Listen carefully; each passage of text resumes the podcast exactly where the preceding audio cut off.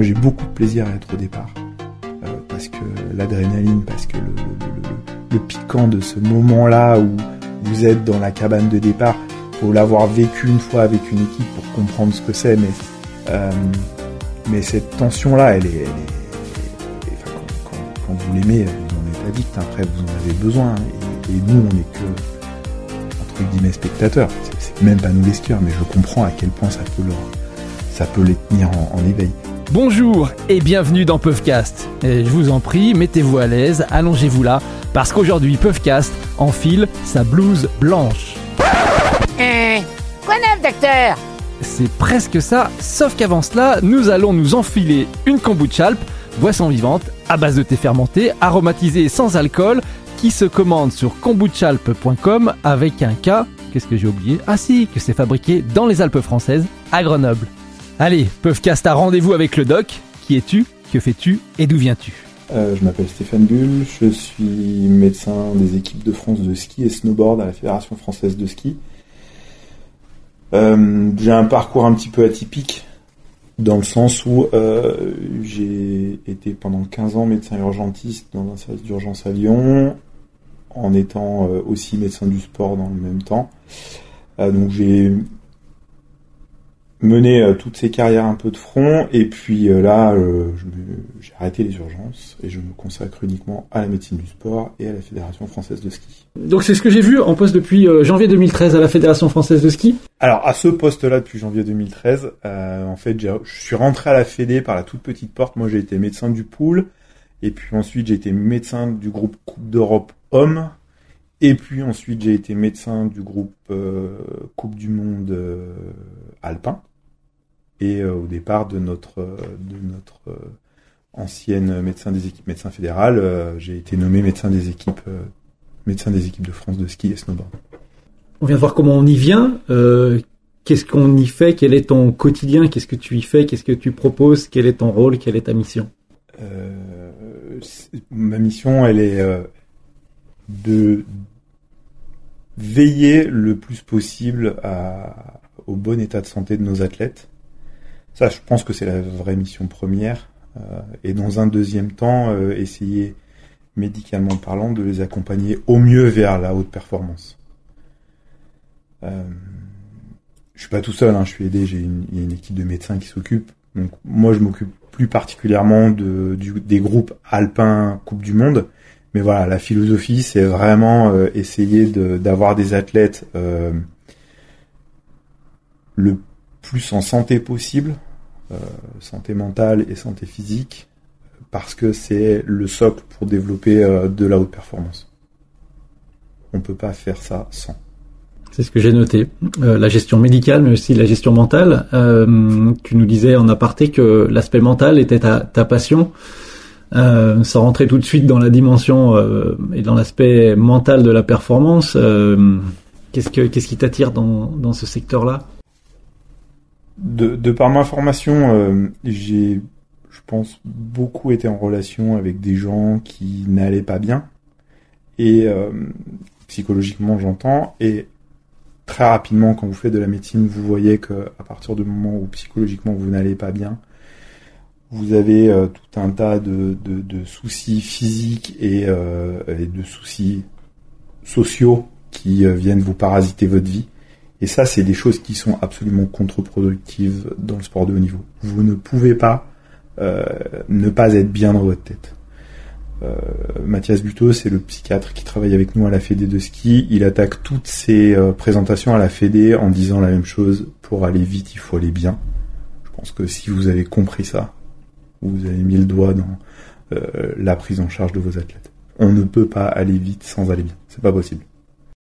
C'est intéressant.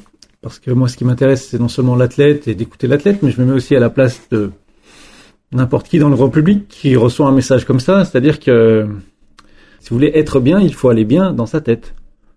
Ça, c'est une dimension euh, qui, à mon avis, est pas euh, suffisamment euh, comprise par tout le monde. Mais de toute façon, l'hygiène mentale, pardon, la santé mentale, c'est quelque chose d'absolument nécessaire je, je veux pas, euh, je veux pas faire de misérabilisme, mais aujourd'hui, on sent bien que euh, la population va pas super bien. Et moi, je pense que on a un vrai travail à faire là-dessus, euh, rasséréner les gens, euh, faire que les gens vont bien. Quand vous avez le sourire, vous affrontez votre journée différemment de euh, que si euh, vous vous levez le matin en faisant la gueule et en étant obnubilé par les problèmes que vous aviez la veille. Donc de toute façon, si vous faites pas ce travail-là, s'il n'y a pas, s'il n'y a pas un vrai cheminement dans le aller mieux, je vois pas comment vous pouvez comment vous pouvez attaquer une journée correcte. Au regard des athlètes, euh, ceux-ci, ils vous, ils, vous, perçoivent comment? Comme un docteur ou comme euh, plus un, confident médical, un confident en blouse blanche? Comment D'après vous, ils vous perçoivent de quelle manière? Est-ce qu'ils vous appellent docteur ou est-ce qu'ils vous appellent euh, Alors non, mais euh, accessoirement, j'ai beaucoup de mal à ce que les gens m'appellent docteur. Euh, donc euh, donc ça c'est quelque chose que c'est quelque chose que je réclame pas du tout. Euh, voilà, pour moi le docteur c'est un titre qu'on m'a octroyé en fin d'études. J'ai beaucoup plus besoin que les gens me respectent et me considèrent comme un docteur de par la qualité de mon travail plutôt que de ce titre que j'ai eu simplement parce que j'ai écrit un papier. Donc là-dessus j'ai pas d'attache à ça. Après, euh, ça fait très longtemps que je suis dans la Fédé. Euh, je, pense avoir euh, des liens un peu particuliers avec pas mal d'athlètes. ça, je, le conçois. je reste leur docteur. Je, reste le médecin des équipes. Donc, ils savent que d'un point de vue professionnel, je ne dérogerai jamais à, à ça. Mais je pense que ça peut se faire dans une espèce de climat d'amitié. Euh, on peut appeler ça comme ça. Hein. Euh, j'ai des relations avec certains athlètes euh, que je considère comme des amis. On verse plus vers de l'amical en restant professionnel. Oui, mais enfin, si, si on peut comparer ça, j'imagine que le, le, médecin traitant qui est dans son cabinet, euh, qui suit des familles depuis très longtemps, euh, qui euh, qui a vu grandir certains enfants, il est aussi dans ce versant un peu qui déborde de ses prérogatives de médecin. Il est aussi un peu le confident, un peu l'ami, voilà. Et mon, mon, métier est pas du tout différent de ça. Je les suis depuis depuis longtemps. certains athlètes que j'ai encore aujourd'hui qui sont en Coupe du Monde, je les ai eus quand ils étaient en Coupe d'Europe.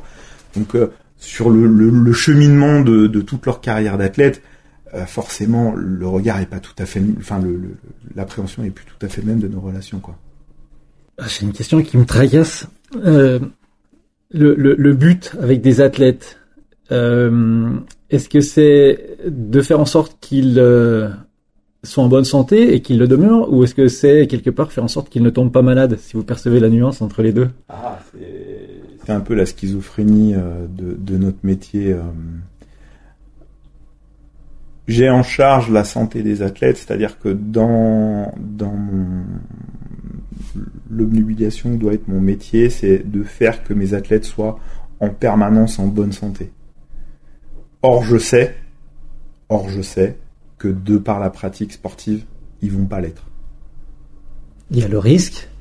Il y a le risque. Il y a la fatigue qui vient après une pied de forme. Mais il y a la surcharge. C'est-à-dire que je sais euh, je sais que euh, faire beaucoup de ski va abîmer des genoux, faire beaucoup de ski va abîmer des dos, ça je le sais. Donc euh, le, le, but de l'intégralité de ma carrière va être de faire que les impacts sur leur santé à venir soient le, le, plus faible possible. Peut-être c'est un vœu pieux, hein, mais de toute façon, voilà. C'est en ça qu'on fait de la prévention. On en vient à la traumatologie du ski. On pense tout de suite euh, genou. Moi, quand je pense traumatologie du ski, je pense surtout euh, au début, dans les années 70, à des traumatologies qui étaient plutôt au niveau des chevilles, qui se sont déplacées vers les genoux avec des chaussures de plus en plus rigides. Est-ce que c'est les seules choses qu'on voit aujourd'hui, ou est-ce qu'on a d'autres choses au niveau des épaules, au niveau des, membres supérieurs? Alors non, on a fait pas mal d'études, euh, et on, on, screen en permanence euh, les blessures euh, de, tous nos athlètes. Là aujourd'hui, nous on a, un dossier qui s'appelle Epitrauma, euh, qui est un fichier dans lequel on collige absolument toutes les blessures de tous nos athlètes équipe de France. Et euh, euh, assez régulièrement, on met le nez dedans pour regarder. Donc euh, effectivement, dans le dans le alors, dans le ski, on pense tout de suite au genou en disant rupture du ligament croisé antérieur, voilà. Ce qui a remplacé ce que vous disiez tout à l'heure, la fracture de la jambe. En fait, la fracture de la jambe aujourd'hui, on en voit beaucoup moins. Avant, c'était vraiment la plaie parce que euh, c'était ce qui se passait. On venait casser au-dessus de la chaussure euh, la jambe. La chaussure a la un petit peu augmenté en taille, les, les, fixations ont évolué, donc on voit beaucoup moins de fractures de jambes, on en a encore, mais beaucoup moins. Euh, ça s'est répercuté sur le genou, on a des ruptures de ligaments croisés antérieurs. on essaye d'en avoir de moins en moins avec le matériel et la préparation physique. Mais il faut pas oublier qu'on a aussi des luxations d'épaule, on a aussi des entorses du pouce, énormément. On a des commotions cérébrales et on a euh, et on a des pathologies euh, disques arthrosiques et, lombaires au niveau euh, au niveau du rachis. Je vais revenir sur ce point de la commotion cérébrale parce que c'est quelque chose qui a pris une importance euh, primordiale, j'ai envie de dire, ces 4, 5, 6, 8 dernières années. Est-ce que tu as été mêlé à ça, euh, à cette inspiration qui vient aussi du rugby et d'autres sports, où euh, la prise en charge maintenant de la commotion cérébrale euh, se fait dès les premiers instants? Alors, moi j'ai été mêlé à ça. on a commencé à s'y intéresser effectivement quand on a vu que dans le rugby ça devenait quelque chose de très prégnant. On a attaqué euh, cette réflexion-là euh, au moment où le docteur Rousseau-Bianchi est parti à la retraite, qui a été remplacé par le docteur Stéphane de Jésus. Et euh, l'avantage, c'est que Stéphane de Jésus venait du rugby. Donc il a emmené à la Fédé cette philosophie de, cette philosophie de réflexion sur la commotion cérébrale. Donc on a eu cette, cette, transition là où effectivement on s'est mis à beaucoup réfléchir. Donc nous on a pris on a pris des actions concrètes hein, sur le sur la commotion cérébrale. On a euh, aujourd'hui un, un, petit livret qui est distribué à tous les entraîneurs de prise en charge au bord du terrain de la commotion. Parce qu'en fait, notre problématique à nous, c'est que euh, tous les entraînements et toutes les courses sont pas forcément accompagnés d'un médecin ou d'un personnel soignant. Donc, à la différence du rugby, euh, on va parler du top 14 ou de la Pro D2, où effectivement là, vous avez en permanence quelqu'un qui sait, qui a l'œil. Bah, chez nous, c'est pas comme ça que ça se passe. Et je dirais même encore plus grave, on a des moments où le skieur évolue à l'aveugle de tout le monde. Donc on a été obligé de, réfléchir à tout ça, on a développé un système qui, qui est encore en train d'être mis en place, c'est-à-dire que tout le monde n'a pas été formé, c'est une lutte de tous les instants. Mais comme au rugby, le rugby, il faut pas croire qu'ils se sont réveillés un matin en disant allez ça y est la commotion c'est c'est calé pour tout le monde, on a tous compris. Non, c'est quelque chose qu'il faut voilà on fait évoluer les choses, on les fait avancer euh, et, et il faut il faut petit à petit tout le monde comprenne. L'athlète, le parent et l'entraîneur et que euh, on va on va réussir à, divulguer l'information. Enfin, on va réussir à la faire à la faire circuler quoi. Justement, allons un petit peu plus profondément dans cette information. En quoi c'est important d'avoir euh, déjà l'information de base, la dangerosité potentielle? Alors, ça va de l'hyperdangerosité euh, parce que c'est un impact au cerveau, jusqu'à des phénomènes qui peuvent apparaître dans le temps, très loin après et très longtemps après l'impact. Est-ce que tu peux donner des exemples concrets afin que, tout le monde puisse se, raccrocher à, quoi on parle? Dans, la commotion cérébrale, ce qu'il faut bien comprendre, c'est que euh, c'est quelque chose qu'on ne connaît pas depuis très longtemps. Euh, on s'est mis à s'intéresser aux commotions cérébrales parce que on voyait sortir des dossiers catastrophiques de temps en temps. Alors ça a attaqué avec les foot, le foot américain, ça a attaqué avec le hockey sur des, des, sports qui sont des grands pourvoyeurs de commotion cérébrale. Euh, et puis petit à petit, chaque fédé s'est dit, mais en fait, euh, nous aussi, on a quelques dossiers qui traînent comme ça. Quand on, entend des dossiers qui traînent, c'est essentiellement des gens qui, en sommant un nombre de commotions cérébrales, ont développé des pathologies neurologiques dégénératives pathologies neurologiques dégénératives à type de dépression, à type de syndrome confusionnel. Voilà, on a, des choses, on a des athlètes avec des, des, tableaux cliniques qui étaient quand même très très inquiétants. Donc ça, c'est ce qui a initié le, travail de réflexion et c'est ce qui est euh, aujourd'hui notre moteur dans la réflexion. Mais euh, moi, ce que j'essaye de faire, de, de, faire comprendre aux parents et à tous les intervenants, c'est que pour que la commotion cérébrale euh, soit endiguée, il faut bien comprendre que vous n'êtes pas obligé d'avoir un tableau hyper lourd. Ce qui, socialement parlant, entraîne une casse énorme. Vous pouvez simplement avoir des tout petits troubles mnésiques. Vous pouvez simplement avoir des tout petits troubles dys, de, de, de dyslexiques, des choses qui peuvent s'installer progressivement, des troubles du sommeil, une petite dépression latente. Socialement parlant, vous n'êtes pas complètement euh, euh, à la ramasse. Vous pouvez continuer à peu près une vie normale. Mais en fait, simplement le fait d'avoir fait quelques commotions cérébrales vous a entraîné ce, ce, cet état-là. Et ça, c'est pas normal. C'est juste pas normal.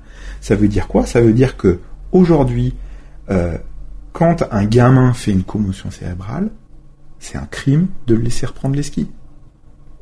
Il doit être bilanté, il doit être arrêté, on doit contrôler que quand il retourne faire les skis, il va bien.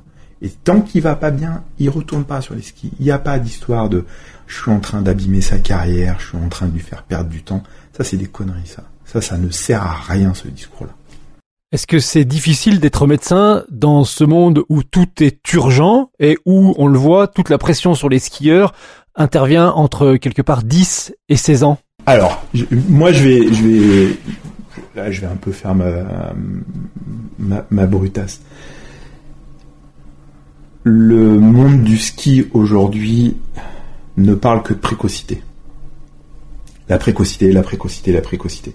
On veut euh, que des gamins perfent à des moments clés et en fait, euh, on, court après après cette précocité là. Ce qui est contre-productif de finalement ce temps de guérison dont nous on a besoin. Et moi, quand je vous parle de précocité et que je vous on, va parler par exemple de, ce qui nous intéresse, euh, enfin ce dont tout le monde parle, la rupture du ligament croisé antérieur. Aujourd'hui, on a pris une décision à la Fédé de ski, rupture du ligament croisé antérieur chez un gamin de moins de 18 ans, c'est un an d'arrêt. À aucun moment ça me fait marrer. À aucun moment. on a pris cette décision-là pour la bonne et simple raison, c'est que si vous pétez votre ligament croisé antérieur et que vous avez moins de 18 ans, vous savez qu'une reprise précoce vous augmente considérablement vos chances de re-rupture. Quand vous avez pété une fois votre ligament croisé antérieur, vous ne pouvez plus parler de précocité. Vous ne serez pas champion olympique à 18 ans. C'est pas possible. C'est pas possible. Puisque de toute façon, vous avez mis en bémol votre carrière, vous avez un temps de, de, de, de, de, réathlétisation, de rééducation, il va falloir revenir. Donc vous ne serez pas champion olympique à 18 ans, c'est pas possible. Donc partant de là, le système de précocité, vous le mettez à la poubelle, et ensuite, vous êtes sur des vrais systèmes médicaux. Je me reconstruis, je guéris, et je retourne faire du ski. Mais là, ça veut dire que dans le système, à un moment donné, sur cet athlète qui a été diagnostiqué comme pouvant être performant, pouvant évoluer vers la performance et la haute performance, il va falloir qu'on le protège avec un bouclier, parce que dire au système, euh, oui, on va le mettre de côté, il va se réathlétiser, il va se repréparer mentalement pour revenir, euh, c'est difficile. Le système, malheureusement, on sait qu'il est un peu conçu. Si t'es pas optimum, si t'es pas en forme, si t'as pas les résultats, euh, bah, tu sors. Comment on va résoudre cela?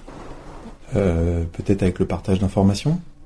Peut-être qu'il va falloir qu'il y ait des gens qui comprennent qu'ils sont pas la science infuse? Que c'est pas parce que euh, vous êtes euh, entraîneur capé que vous avez absolument euh, toutes les clés en main. Et que si effectivement vous avez un pari à faire sur un athlète, le fait de lui permettre de guérir, de se reconstruire et de redevenir et de revenir plus fort, pardon, eh ben c'est pas forcément vous priver de cet athlète-là. C'est simplement vous laisser un petit peu de temps. On prend un peu d'oxygène et le gamin quand il revient, fait de la même façon, quoi. Simplement, vous avez accepté qu'il vous échappe pendant un an, quoi. On entend souvent dire que les blessures n'arrivent jamais par hasard. Est-ce que toi, tu as remarqué cela dans ta pratique? Pourquoi est-ce qu'il y a des athlètes qui se blessent plus souvent que les autres, alors qu'à contrario, d'autres athlètes ne se blessent quasiment jamais? C'est presque le cas d'Alexis Pinturo, qui, à part une petite entorse de la cheville, n'a jamais eu de gros et de pépins majeurs. Euh, c'est super compliqué à dire. Euh, je pense honnêtement que euh, le sport, n'y a pas plus euh, inégalitaire comme système. Euh, nous, on grandit en France, on nous casse la tête avec l'égalité des chances, avec l'égalité de tout le monde. Et on prend comme modèle le sacro-saint modèle du sport, mens in corpore sana, très bien. Mais il pas plus dégueulasse que le sport. Je veux dire, vous partez avec un capital génétique indestructible, vous faites Alexis Pinturo. Vous partez avec un capital génétique euh, d'ablette, vous faites pas Alexis Pinturo, quoi. Donc, euh, je pense qu'il y a ça à la base. C'est-à-dire que euh, vous prenez deux gamins, un avec un capital génétique, euh, avec euh, des parents euh, ultra costauds, euh, euh, une fratrie ultra costaud, il a un vrai potentiel de parfait. Vous partez euh, euh, avec un gamin euh, avec euh, deux parents qui font 1m50, euh, euh, une maman un peu obèse, il n'a pas les mêmes chances. C'est dégueulasse à dire, mais c'est comme ça. Il n'a pas les mêmes chances. Euh, quand on vous dit euh, ah bah le basket ça fait grandir, non le basket ça fait pas grandir. Mais pourquoi les basketteurs ils sont tous grands? C'est pas parce que le basket les a fait grandir, c'est parce qu'on a sélectionné les plus grands. C'est tout. Regardez un petit peu comment ça perve dans le sport. Vous sélectionnez les athlètes. Vous, vous- vous- L'hyperdarwinisme. euh, c'est pas, oui, peut-être on peut appeler ça comme ça, mais de toute façon, le, le, le sport, il n'y a pas plus dégueulasse que le sport. Vous pouvez travailler, vous faites 1m12, vous avez beau travailler vos shoots à 3 mètres, vous ferez 1m12 toute votre vie, vous ne serez pas joueur à NBA. Oui, oui, ça serait comme dire que la, la, la gymnastique fait devenir petit. Mais par contre, vous faites un 80, vous êtes une fille, vous allez pas faire de la gym. Ça, c'est une certitude. Après, vient s'ajouter le travail à ça. Et dans le travail, vous avez une notion que, dont on ne parle jamais dans le travail. C'est la notion de repos. Quand vous tirez sur la gueule d'un gamin pour en faire un champion, si vous composé avec des périodes, des vraies périodes de repos. J'entends par des périodes de repos des moments où vous allez descendre un petit peu la tension, où vous allez faire attention à lui, vous allez lui permettre de s'oxygéner la tête, penser à autre chose, faire autre chose. Vous allez le prémunir des blessures. Si vous faites n'importe quoi avec ce gamin, si vous faites toujours la même activité, un peu répétitive, si vous le fatiguez, on le voit, hein, on a des gamins hein, qui euh, arrivent au mois de septembre-octobre qui sont déjà épuisés. Vous n'avez pas attaqué la saison, ils sont déjà épuisés. Potentiellement, vous les exposez à une blessure. C'est un savant mélange. Mais dans le travail, il faut pas négliger le repos. Est-ce qu'un athlète euh, exemplaire qui s'est blessé plusieurs fois, même beaucoup de fois, comme Kevin Roland, est-ce qu'un athlète comme ça qui suit, et on le sait, le protocole médical, du repos, de la récupération, de la reconstruction après blessure, est-ce que quelque part il défie euh, les valeurs, il défie la science? Je suis pas sûr qu'il défie la science. Je pense que il est, euh, fait partie de ces athlètes qui ont une confiance absolue au système, euh, qui finalement ergotent assez peu et qui veulent mettre toutes leurs chances pour guérir. Et euh, sur les dernières blessures, moi j'ai été un petit peu avec, j'ai suivi Kevin de loin, hein, mais euh, j'ai suivi. Euh, il renacle pas la tâche. euh, euh, c'est un gros bosseur. il fait, il fait hyper attention à tout ce qui lui est dit. Mais à contrario, c'est pas non plus le mec qui va aller voir le, ra- le marabout du coin, euh, qui va aller euh, prendre 10 avis de médecins. euh, voilà, il est aussi hyper focus sur un objectif et si il comprend très rapidement qu'on a tous le même objectif. Le même objectif, c'est qu'il aille bien, qu'il aille vite bien et qu'il regagne. Cela m'amène à une question peut-être un petit peu tordue. L'athlète, comment est-ce qu'on le définit? Est-ce que c'est quelqu'un qui ne se blesse pas ou est-ce que c'est quelqu'un qui au contraire sait guérir? Euh, c'est les deux. Objectivement. Objectivement, c'est les deux. Euh, celui qui se blesse pas, ce que je vous disais tout à l'heure, il a sa courbe de précocité qui est globalement pas atteinte. Euh, donc, on peut définir des objectifs hyper serrés pour lui. Avec des, des, des, des, objectifs euh, en termes d'âge, en disant, bah voilà, je, je- je- franchement, faut pas se baser sur ce que je vais dire là, mais on peut lui dire, ben, par exemple, toi, à, à, à 18 ans, faut que tu es déjà perfait en Coupe d'Europe. Et à 18 ans, on va commencer à t'emmener en, Coupe du Monde pour qu'à 19 ans, tu commences à scorer dans le top 10 des Coupes, de, des coupes du Monde. Par en alpin. Voilà, ça peut être tout à fait ça. Euh, mais malheureusement, euh, ben, on n'en a pas beaucoup parce qu'on sait qu'on en pète un paquet. Et, euh, et celui qui va rester un athlète, c'est celui qui guérit rapidement. Et qui guérit rapidement, ça veut dire que euh, il y a une espèce d'alignement des planètes après sa blessure. Il a été opéré par les bons chirurgiens, il a été suivi par les bonnes équipes, et puis tout s'est bien passé parce que parce que derrière il n'y a pas eu trop d'anicroche quoi. Quelle est l'importance dans euh, la structure euh, fédérale et la structure du ski, euh, de toutes les disciplines du ski, du snowboard et du freestyle français? Quelle importance vous donnez aux médecines qu'on dit alternatives, même si j'aime pas bien ce mot? Vous intégrez de l'ostéopathie, des, de, des kinésithérapies avec les masseurs, etc.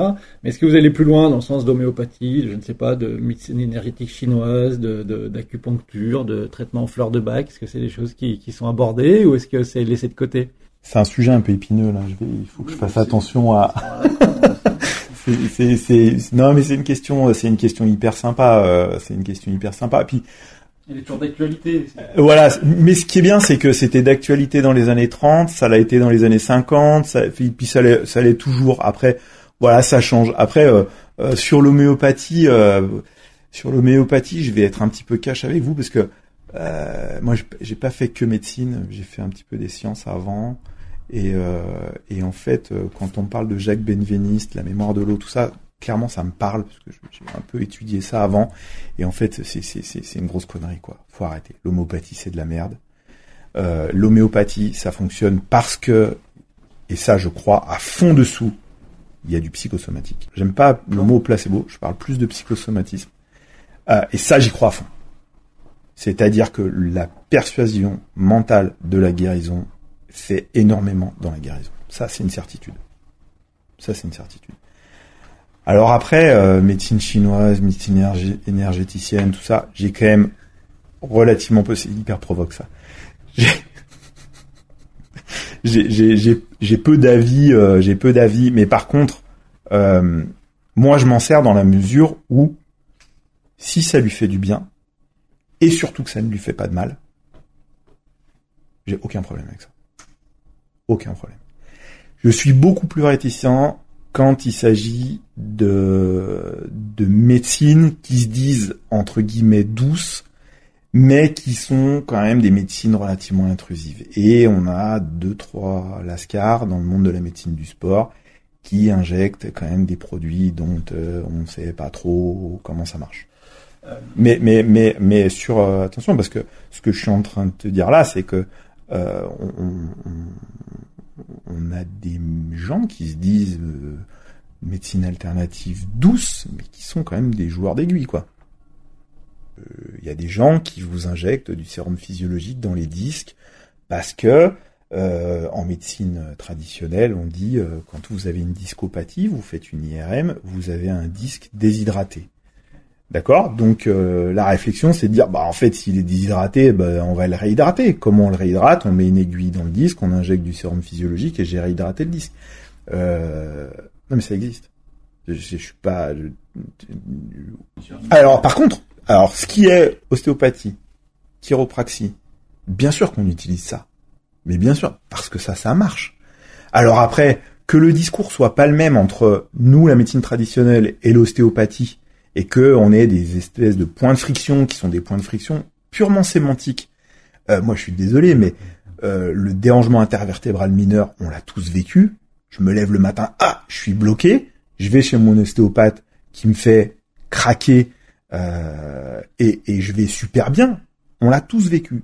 Et ça, objectivement, ça marche. Là où moi, ça me fait chier, c'est quand il dit euh, t'avais une vertèbre de déplacée quand vous dites que c'est qu'un cadavre et que vous déplacez une vertèbre sur un cadavre, vous vous rendez bien compte que c'est pas avec ses petites mains qu'il a remis la vertèbre en place. Mais par contre, la fonctionnalité de votre rachis, parce qu'il a eu une action de thérapie manuelle, euh, elle, revient. Donc objectivement, oui, ça marche, ça marche. Dans les dimensions euh, psychologiques, cette fois-ci, est-ce que vous avez déjà travaillé avec de l'hypnose? Alors, depuis très longue date, la sophrologie, mais est-ce que Il y a des choses qui sont allées chercher du côté de l'hypnose, euh, l'autosuggestion aussi, ou les PNL euh, du côté des athlètes. On sait qu'il y en a qui ont essayé, on sait qu'il y en a qui fonctionnent avec ça.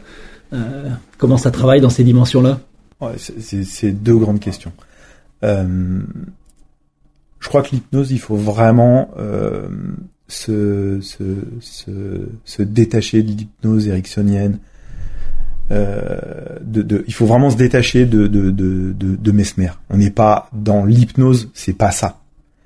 Objectivement, l'hypnose, les neurosciences ont démontré que ça marche. Vous avez euh, vraiment des choses qui, dans la mécanique intrinsèque de votre cerveau, fonctionnent grâce à l'hypnose. Et je pense que c'est des choses dont on commence à se servir, mais dont on se servira beaucoup plus dans les années à venir. Ça, c'était euh, sur mon calendrier de formation, c'est la prochaine croix. Je pense qu'il va vraiment falloir que j'aille, moi, acquérir les techniques d'hypnose, parce que c'est des choses euh, auxquelles je crois profondément, et, euh, et ça, c'est des choses sur lesquelles je veux me former. Donc ça, je vais le faire. Maintenant, pour rebondir sur ce que tu me disais sur la préparation mentale, euh, il faut bien, euh, c'est hyper important, on, peut en parler, mais il faut bien euh, euh, couper les choses en deux.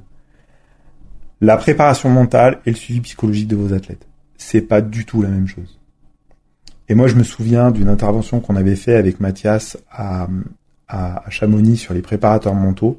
Et la première question qu'avait posée Mathias, c'est quel est votre outil simple pour savoir si un athlète relève d'un suivi psychologique ou d'un suivi en préparation mentale?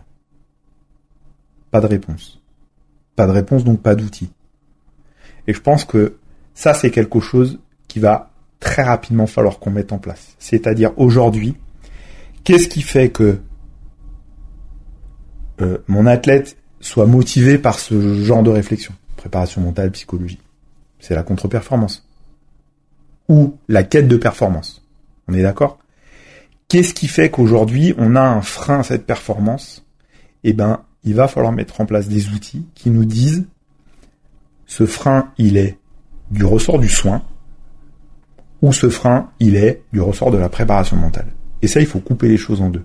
Parce que vous avez des très bons préparateurs mentaux qui sont des très mauvais psychologues, et vous avez des très bons psychologues qui ne sont absolument pas préparateurs mentaux. C'est deux professions différentes, et il va falloir qu'on coupe ça en deux. Alors on va me dire, ouais, mais tu rajoutes encore un intervenant dans le système. Ben, ou pas. Pas. On peut en avoir qu'un des deux. C'est-à-dire que un athlète peut avoir besoin de soins et que finalement, une fois qu'il a euh, eu ses soins, il a plus besoin de préparation mentale et vice versa, quoi. D'a- D'ailleurs, dans préparation mentale, euh, c'est pas moi qui ai inventé ce terme-là, c'est Nico Coulmy qui disait ça. Euh, moi, j'aime bien quand on parle de développement des habiletés mentales. Parce que quand vous dites préparation mentale, vous avez un peu cette notion de manipulation mentale, de, de, de, de un truc un peu malsain dont on maîtrise pas bien le discours. Alors que je trouve que développement des habiletés mentales, alors certains me diront ouais ça fait un peu cirque, euh, ouais mais c'est- quelque chose dont on saisit mieux la portée, je trouve.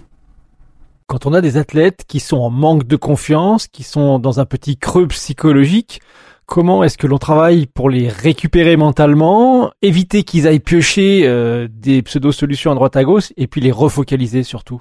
On en a un petit peu parlé tout à l'heure, c'est l'ergotisme. Euh, c'est là où il y a une vraie nécessité d'avoir tissé une relation de confiance avec tes athlètes. Euh, à partir du moment où le, le, le noyau dur de la confiance il est installé, tu vas limiter cet ergotisme. Ils vont pas trop aller chercher. Ils vont te le, ils vont te le, ils vont t'en parler. Ils viennent te dire ah bah tiens j'aimerais bien aller tout ça. Et après vous, vous arrivez à leur euh,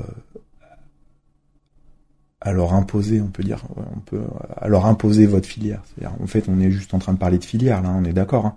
Euh, quand tu me dis euh, il veut aller voir à droite, à gauche, c'est simplement des gens avec qui t'as pas l'habitude de travailler ou dont tu ne reconnais pas les compétences et que toi tu voudrais qu'il aille là où toi tu reconnais les compétences. Donc en fait, tu vas le réorienter en lui disant ben, fais-lui confiance à lui comme tu me fais confiance à moi.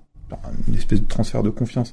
Et, et, et si ça fait des années que tu travailles bien et que ton athlète a confiance en toi, je pense que euh, la relation elle est conservée et tu vas pouvoir faire ça.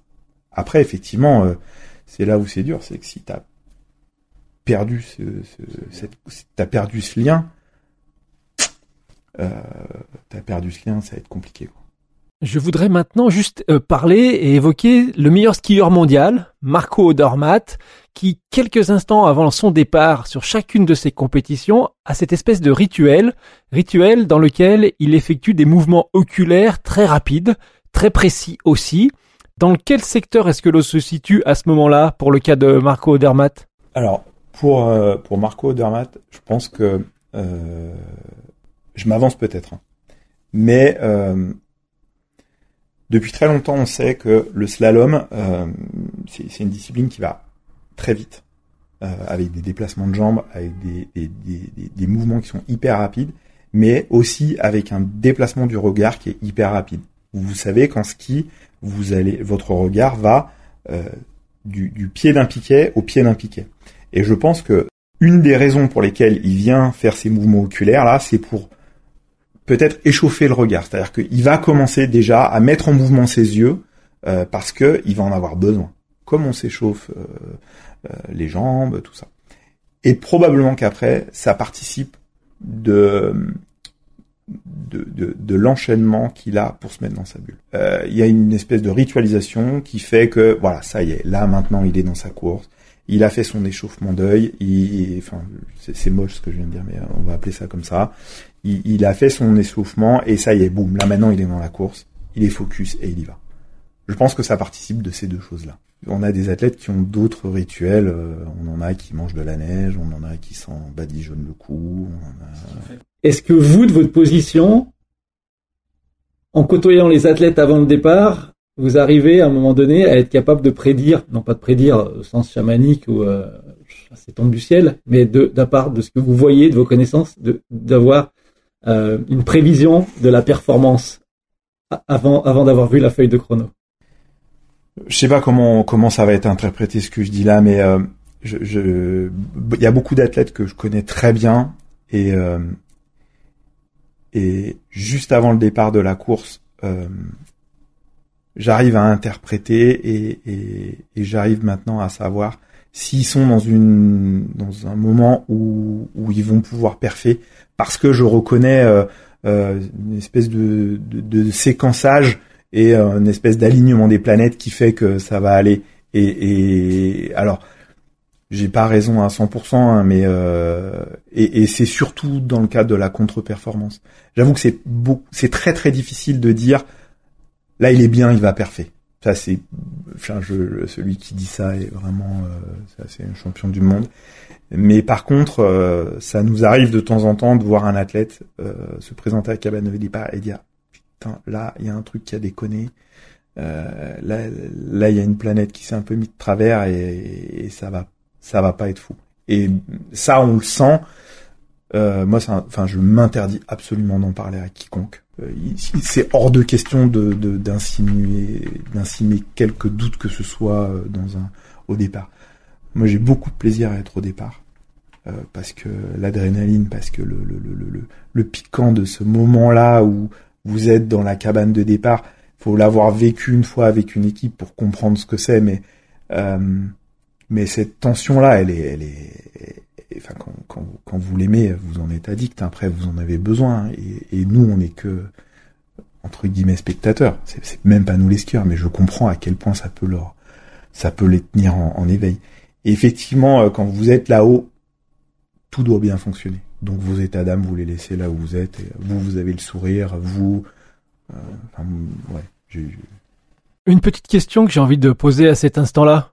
Qu'est-ce que dans le sport nous avons appris de ces deux années d'expérience Covid? Je peux, franchement, rien, rien.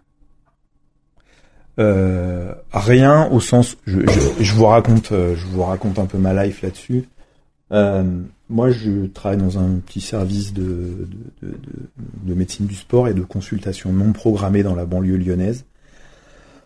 Euh, on a subi deux ans de Covid, deux ans de galère, euh, deux ans incroyablement compliqués pour euh, pour tout le personnel soignant. Aujourd'hui, vous avez des gens qui se pointent dans des cabinets médicaux, qui disent au secrétaire je viens vous voir parce que je tousse, parce que j'ai de la fièvre et qui n'ont pas de masque. Euh, Aujourd'hui, vous avez des athlètes qui viennent euh, dans des hôtels avec des gastro-entérites et qui continuent à se servir au buffet. Donc, euh, qu'est-ce qu'on a après? Rien. Rien. C'est des notions de respect de l'autre.